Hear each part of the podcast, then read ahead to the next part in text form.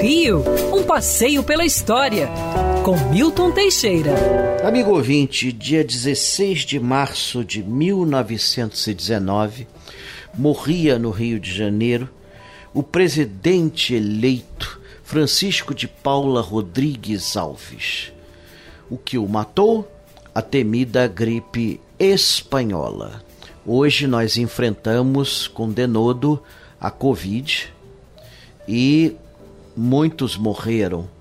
Infelizmente, o Brasil demorou a vacinar e adotar medidas efetivas, mas mesmo assim é, salvamos mais do que muitos países que se adiantaram a nós.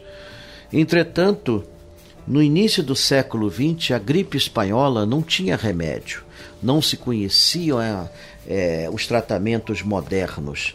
Na verdade, ainda se vivia na época da flora medicinal e o índice de letalidade da gripe espanhola era de 80%. Apesar do nome, ela surgiu nos Estados Unidos em plena Primeira Guerra Mundial. Mas todo mundo censurava as informações para não causar pânico. Resultado: o único país que divulgava isso tudo, essas mortes, era a Espanha. Por isso deram-lhe o apelido de gripe espanhola.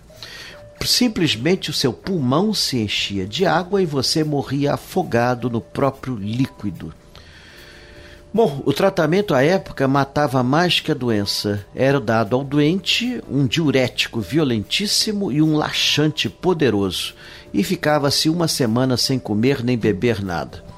Claro, isso levava as pessoas à loucura.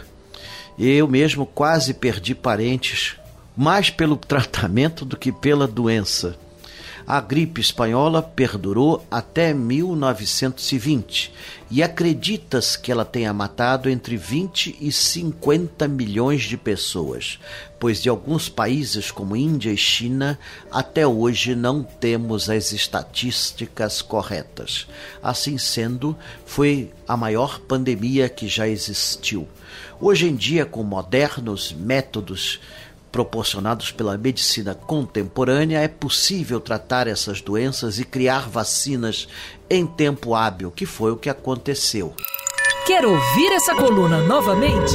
É só procurar nas plataformas de streaming de áudio.